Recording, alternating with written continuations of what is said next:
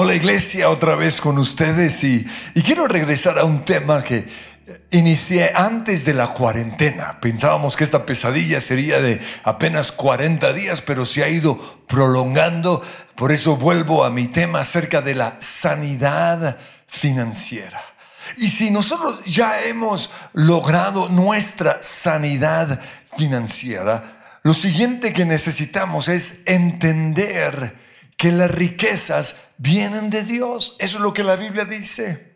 En Deuteronomio capítulo 8, versículo 6 dice, obedece los mandatos del Señor tu Dios, pues Él te lleva a una buena tierra. Dios quiere darnos una tierra buena. Aquí habla de arroyos, lagunas, manantiales, trigo, vides, higueras, aceite de oliva.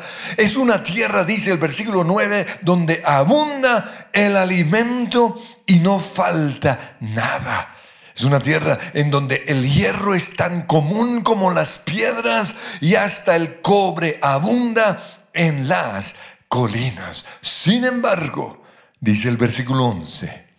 Ese es el momento cuando debes tener mucho cuidado. En tu abundancia, ten cuidado de no olvidar al Señor.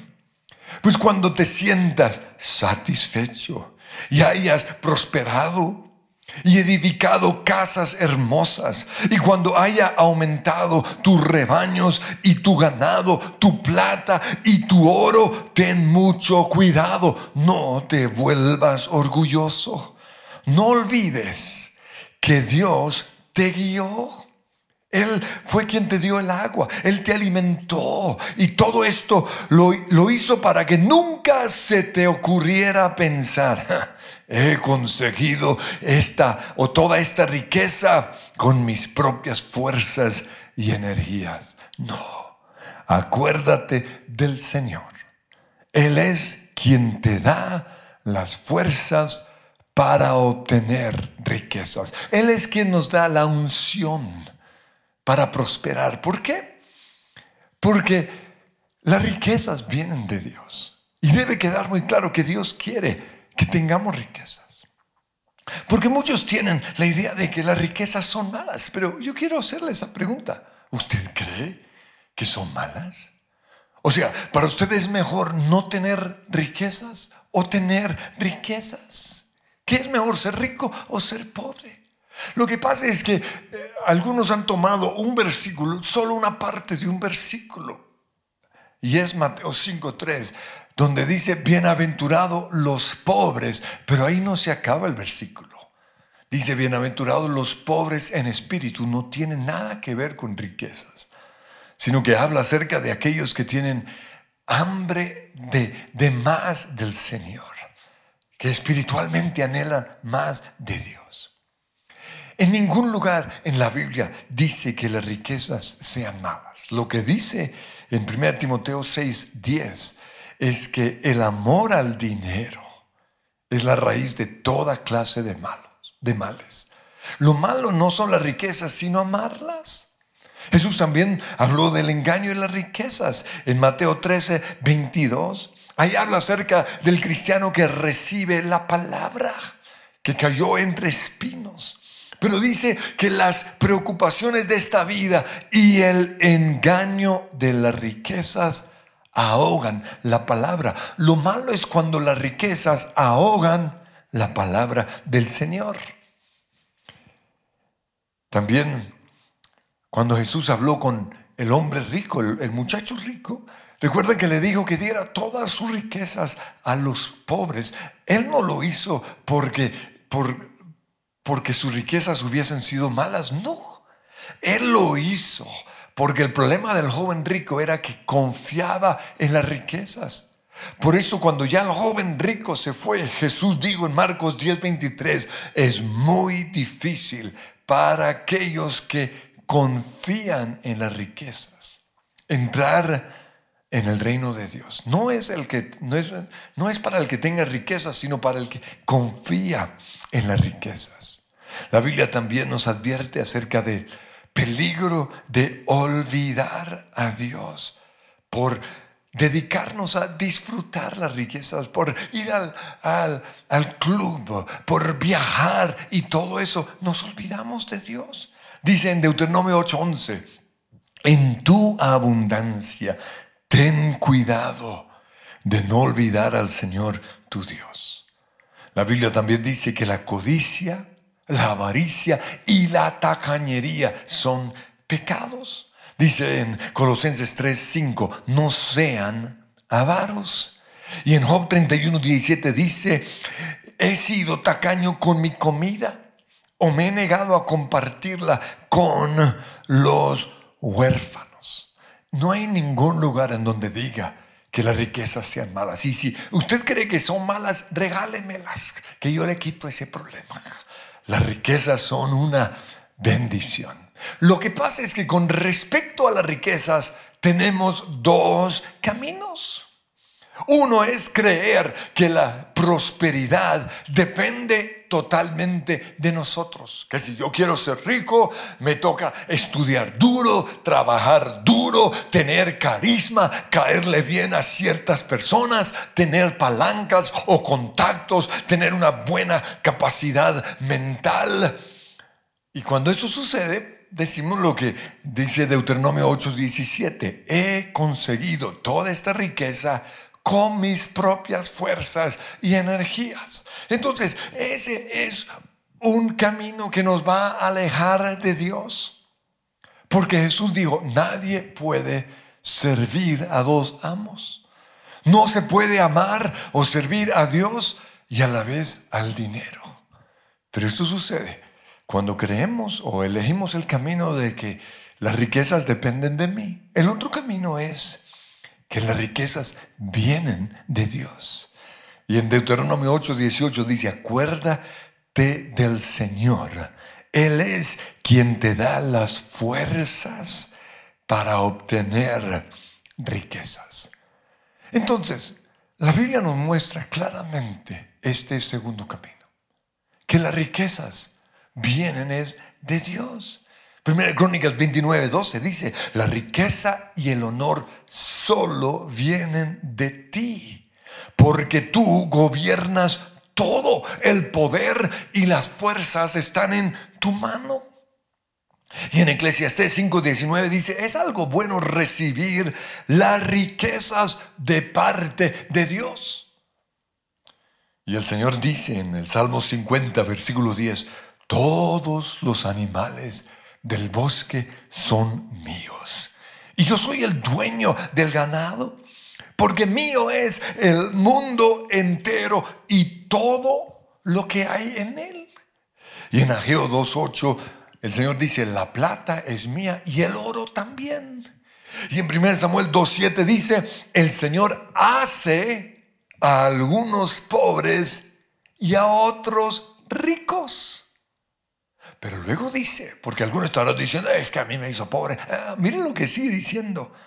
El Señor levanta al pobre del polvo y al necesitado del basurero y lo pone entre los príncipes y los, sienta en los mejores lugares. Entonces, ¿no creen ustedes que llegó el momento de creer que Dios va a hacer que yo y usted sea hecho rico por Dios.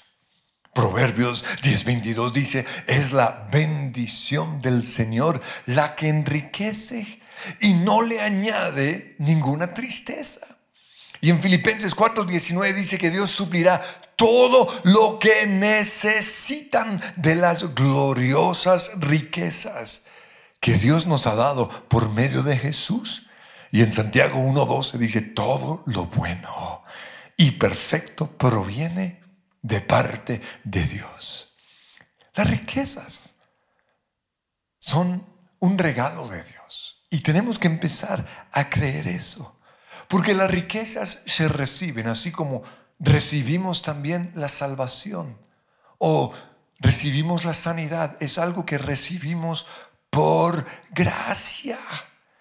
Pero esto solo sucede cuando entendemos que Dios, de Dios vienen las riquezas, pero no solo eso, sino que Él quiere que seamos ricos. Él es un papá bueno que quiere prosperarnos.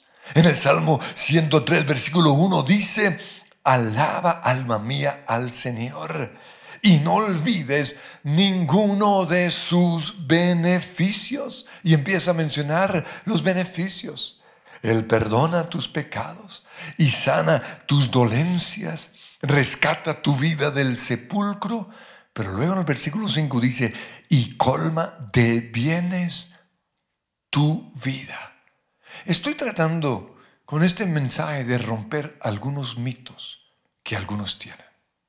Dios nos sacia de bienes, porque las riquezas vienen del Señor. Pero lo que sí tenemos que preguntarnos es lo siguiente, yo, ¿para qué quiero riquezas? Porque ahí está el problema. ¿Cuál es mi motivación detrás de, querer riquezas? Porque una opción es almacenarlas, tener muchas propiedades, tener casas enormes, e impotentes, carros suntuosos, ropa lujosa, joyas. Pues, ¿qué digo Jesús al respecto? En, en Lucas capítulo 12, versículo 51, él dijo, tengan cuidado con toda clase de avaricia, porque la vida no se mide por cuánto tienen. Yo creo que ese oropel de Jorge Villamil se equivocó. ¿Recuerdan, amigo, cuánto tienes? ¿Cuánto vales? Principio de la actual filosofía. No, no es. Yo, mi valor no depende de cuánto tengo, lo dice la Biblia.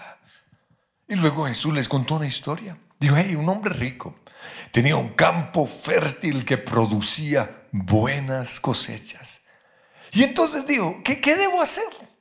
Y aquí vemos eh, eh, los dos caminos, dos opciones. ¿Qué debo hacer?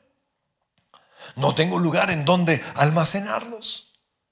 Pero luego pensó, se fue por el camino equivocado.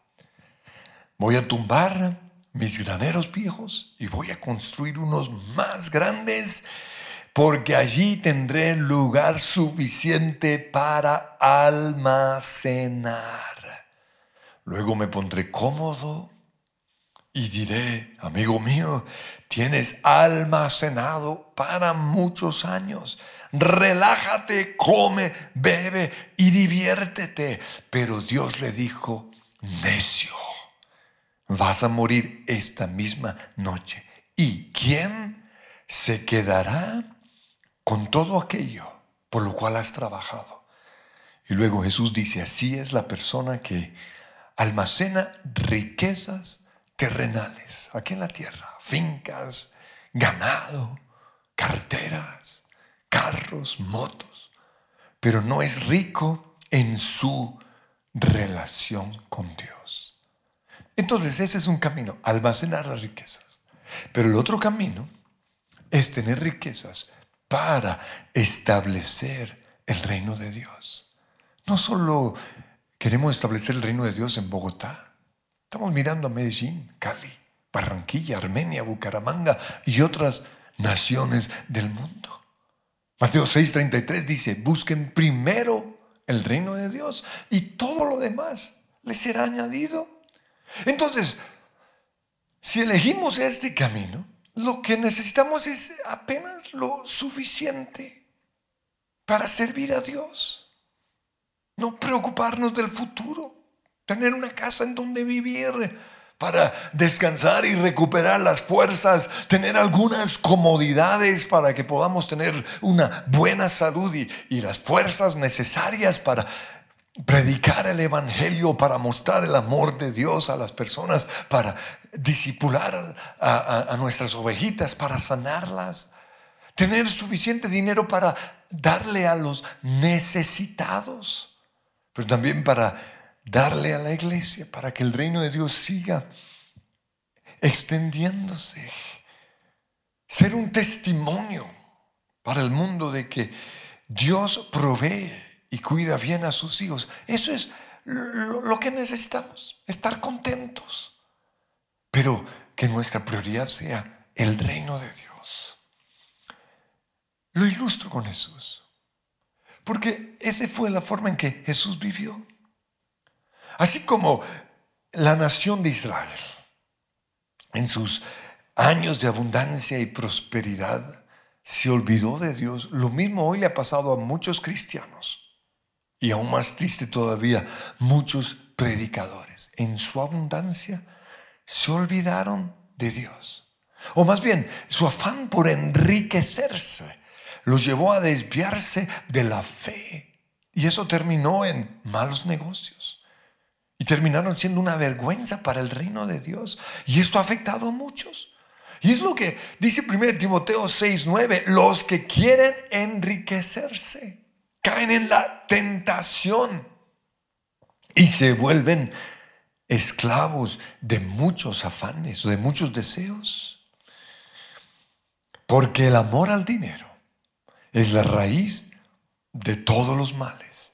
Por codiciarlo, algunos cristianos, incluyendo predicadores, hombres de Dios, se desviaron de la fe.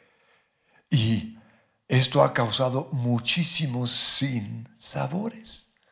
Por eso nuestro modelo no debe ser los hombres de Dios.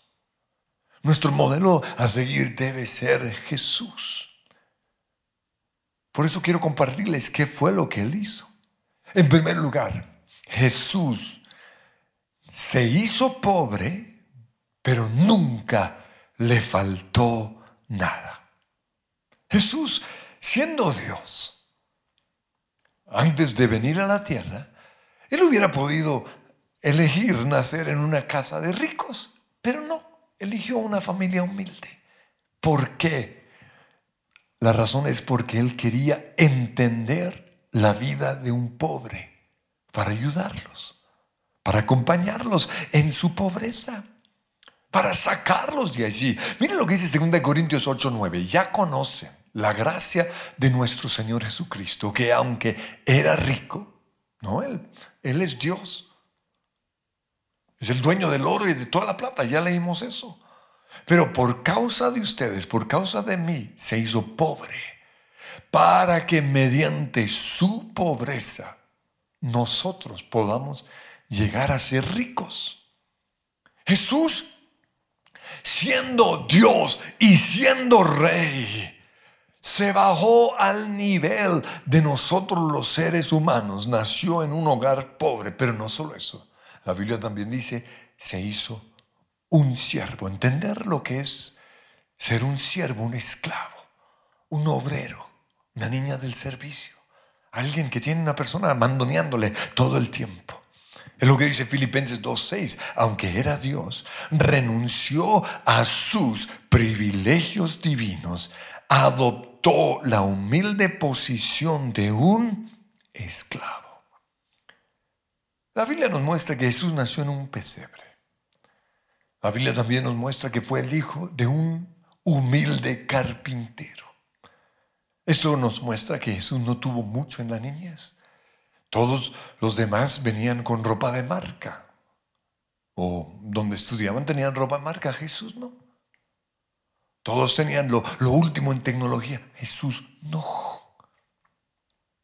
Y sabemos que Jesús nació en una casa con pocos recursos, porque cuando Él fue presentado ante Dios en el templo, la ofrenda que dieron fue la ofrenda que se daba cuando alguien era pobre. Mire, Lucas 2.24 dice, así que ellos, no, sus papás, María y José, ofrecieron el sacrificio requerido en la ley del Señor, que consistía en un par de tórtolas o dos pichones de paloma. Si vamos al Antiguo Testamento y buscamos cuál era la ley del Señor, lo encontramos en Levíticos 2, versículos 6 y 8. La mujer deberá llevar un cordero de un año como ofrenda. Pero luego dice, si a la mujer no le alcanza la platica para comprar un cordero, pues que lleve dos tórtalas o dos pichones de paloma. Eso fue lo que llevó María. Lo cual nos muestra que Jesús fue de cuna pobre. Pero, aunque él vino de una casa humilde, vemos que tuvo abundancia. Y sabemos que tuvo abundancia porque tuvo un tesorero. Aunque lo traicionó, fue su tesorero. ¿Para qué? Para administrarle su dinero.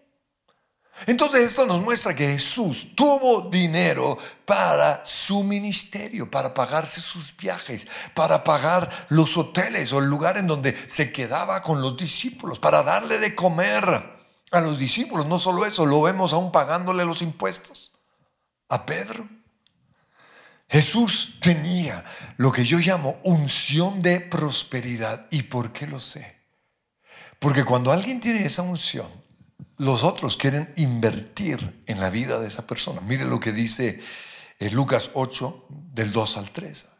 Allí menciona a María Magdalena, a Juana, a la esposa de Chuza, administrador de Herodes, a Susana y dice, y muchas otras mujeres que contribuían con sus propios recursos al sostén de Jesús y de sus discípulos. ¿Por qué? Porque vieron que había abundancia, prosperidad, había una unción de riquezas sobre Jesús. Y ellos querían ser parte de eso. Pero la Biblia nos muestra que Jesús le daba a los necesitados. Juan 13, 29 dice, como Judas era el tesorero del grupo, algunos pensaron que Jesús le estaba diciendo, porque en un momento dado Jesús le, susurró a Judas. Entonces pensaron que él le estaba diciendo que fuera a pagar la comida o que diera algo de dinero a los pobres. Si pensaron eso, eso significa que esto era algo que Jesús hacía. Daba a los necesitados. Pero también la Biblia nos muestra que Jesús se vestía bien. Y lo sabemos porque en, Juan 19, 23 habla de cómo entre los soldados comenzaron a apostar para ver quién se iba a quedar con la túnica de Jesús, porque era fina, era ropa buena. Entonces, Jesús vestía bien, hablaba bien, y se veía bien. Y por eso pudo relacionarse con la clase bien de ese entonces. Por eso lo encontramos reunido con Mateo y con todos sus amigos. También lo encontramos con Saqueo y sus amigos. Vemos como el centurión romano se sintió bien al lado de Jesús. Los fariseos podían hablarle cara a cara. Herodes mismo quería conocerlo. ¿Por qué? Porque tenía presencia. Entonces Jesús era próspero, pero no parecía traqueto. Él no era lo que hoy se llama un wannabe, wannabe rich, wannabe. No fingía. Él no lo encontramos montado sobre caballos de Persia ni con joyas así grandotas exhibiendo la, riqueza, ni con ropa estrafalaria, ni con siervos todo el tiempo atendiéndolo. No. Jesús era próspero, pero no parecía traqueto. Él tenía apenas lo necesario para vivir bien, para comer bien, para descansar en las noches, para proveerle a sus amigos. Entonces, por eso Jesús es nuestro modelo a seguir. Él fue próspero, pero su prosperidad no se mide por que vivía en un gran palacio, ni porque tuviese cosechas o ganado, ni por tener mucho dinero, no. La prosperidad de Jesús se mide porque no le faltó nada. Y eso es prosperidad. Que no nos falte nada. O mejor, que estemos contentos con lo que tenemos. A mí cuando me dicen, ¿usted qué más quiere? Yo pues no, estoy contento. No, o sea, Dios me ha, me, ha, dado más de lo que quiero. Yo soy un hombre próspero. Y así fue Jesús. Yo quiero que hoy creamos que Dios quiere bendecirnos, que Él quiere darnos riquezas, pero como lo que tuvo Jesús. Por eso yo invito a que cierren ahí sus ojos. Y yo te pido, Señor, que hoy muchos paradigmas, muchos mitos que hemos creído con respecto a la riqueza se vayan de nuestras vidas. Y que podamos saber que tú quieres que seamos prósperos. Tú quieres, Señor, sacarnos de este desierto financiero. Tú quieres decirle a aquel que ha estado preocupado por lo que va a pasar después respecto a su trabajo. Tú quieres decirle, hey, todo va a salir bien si yo soy tu proveedor. Si tú crees que las riquezas en tu vida vienen de mí. Pero si tú crees que para tener riquezas necesitas vivir en otra nación, o ser de buena familia, o esforzarte, estudiar,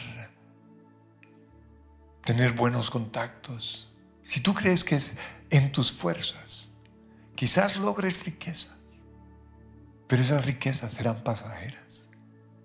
Pero si tú decides creer que las riquezas vienen de mí, que yo soy tu Dios, tu proveedor, que yo estoy contigo, que nada te va a faltar, que yo soy el buen pastor y que yo te guío y que yo voy a preparar una mesa delante de ti en presencia de tus angustiadores y que el bien y la misericordia te va a seguir todos los días de tu vida porque yo soy tu proveedor, entonces hoy puedes descansar.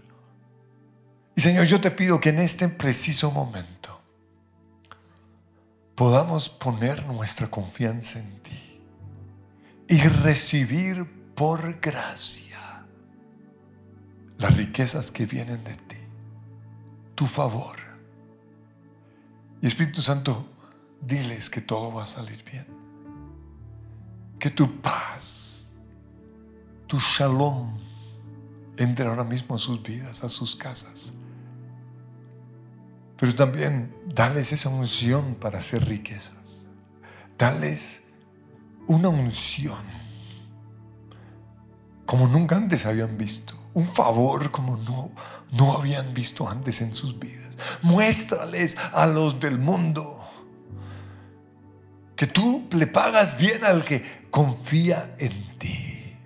Yo declaro cielos abiertos sobre nuestras vidas en el nombre que es sobre todo nombre. Y quiero que cantemos esta canción, tiene que ver con cuando esta pesadilla pase. Cuando la pesadilla cabe, Dios me habrá dado ya la victoria. Cuando la pesadilla cabe, despertaré de un sueño que no volverá. Cuando la pesadilla cabe, Dios me habrá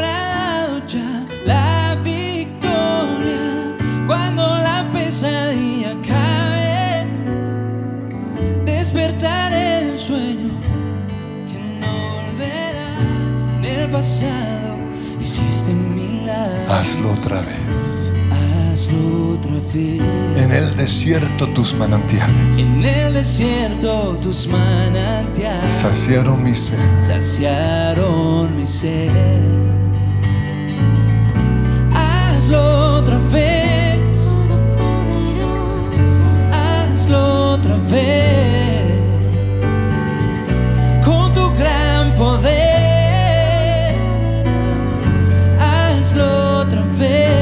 Señor, hoy declaro que tú haces milagros, así como lo hiciste en tu palabra.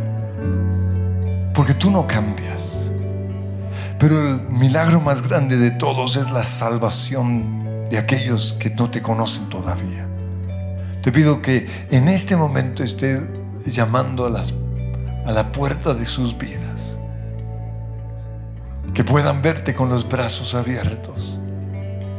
Y si Dios te está hablando a ti, yo quiero guiarte en una oración. Porque la salvación es un regalo. Jesús ya pagó el precio por nuestro pecado en la cruz. Se hizo pobre para llevar en esa cruz nuestra pobreza. Se hizo enfermedad para sanarnos. Pero ese regalo solo es efectivo cuando lo recibimos. Y es con una simple oración que usted va a repetir después de mí. Señor Jesús, te doy gracias porque en esa cruz llevaste mi pecado, tomaste mi lugar. Declaro que tú eres mi Señor y mi Salvador. Amén. Y si hiciste esa oración, el Señor entró en tu vida. Puedes tener esa seguridad. Pero quiero invitarte a que nos llames al call. Queremos orar por ti. Hay unos pastores que quieren responder tus preguntas, orar de manera específica y, guiarte en este inicio, ah, de, en tu andar con el Señor. Y, el momento en el cual ah, volvamos como iglesia, queremos darte un regalo, ah, pero mientras tanto queremos que sigas creciendo en el Señor. Y quiero que ahí una vez más en sus casas se pongan de pie porque quiero que cantemos una vez más esta canción. Dios me habrá dado ya la victoria. Cuando la pesadilla cabe, despertaré de un sueño que no.